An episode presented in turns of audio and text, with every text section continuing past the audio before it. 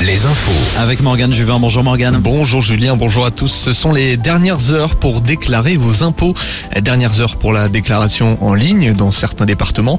On retrouve notamment la Charente, Charente-Maritime et la Corrèze. Ce sera jusqu'à jeudi prochain pour les départements numérotés de 20 à 54. Vigilance à la majoration en cas de retard.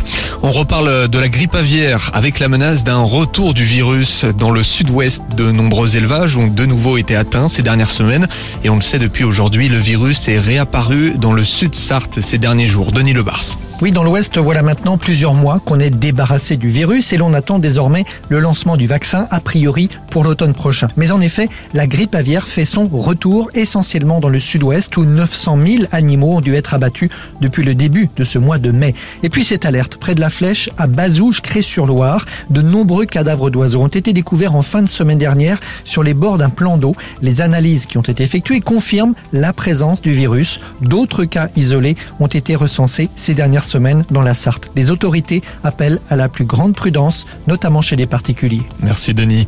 Investir dans le solaire plutôt que dans le pétrole, bientôt la norme. D'après l'Agence internationale de l'énergie, le solaire va bientôt dépasser les montants consacrés à l'extraction pétrolière. Cela devrait représenter 1700 milliards de dollars cette année contre 1000 pour le pétrole, le gaz et le charbon.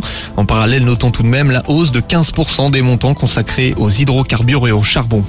Ce sera une première dans le secteur de la croisière. Le géant des mers MSC Euribia va voyager début juin de Saint-Nazaire jusqu'au Danemark uniquement propulsé au gaz naturel liquéfié. Concrètement, le navire dégagera très peu de gaz à effet de serre proche de zéro. Livraison mercredi prochain. Comment encourager les Français à s'engager dans des associations? En Bretagne, Bresgo mise sur les bons d'achat. La région Bretagne va offrir 1000 bons d'achat TER Bresgo, une aide qui ne dépassera pas 110 euros. Pour y il faut se lancer pour la première fois dans une activité bénévole et consacrer au moins une heure de son temps. Euh, attention, seuls les 1000 premiers candidats auront leur bon d'achat. Au volet justice, la société LDC Bretagne a été condamnée à 300 000 euros d'amende et son directeur a dû sursis, condamné après la mort d'un jeune salarié de 18 ans. C'était en 2021, écrasé par une cuve, un fait qui s'est produit au premier jour de son contrat de travail dans les Côtes d'Armor aux abattoirs de l'Infin. L'entreprise a donc été reconnue coupable d'homicide involontaire et violation d'une obligation de sécurité. Le maire de Tours était à Matignon. Hier, Emmanuel Denis a échangé avec Elisabeth Borne et une dizaine d'autres élus, euh, dont la présidente du conseil départemental des Deux-Sèvres.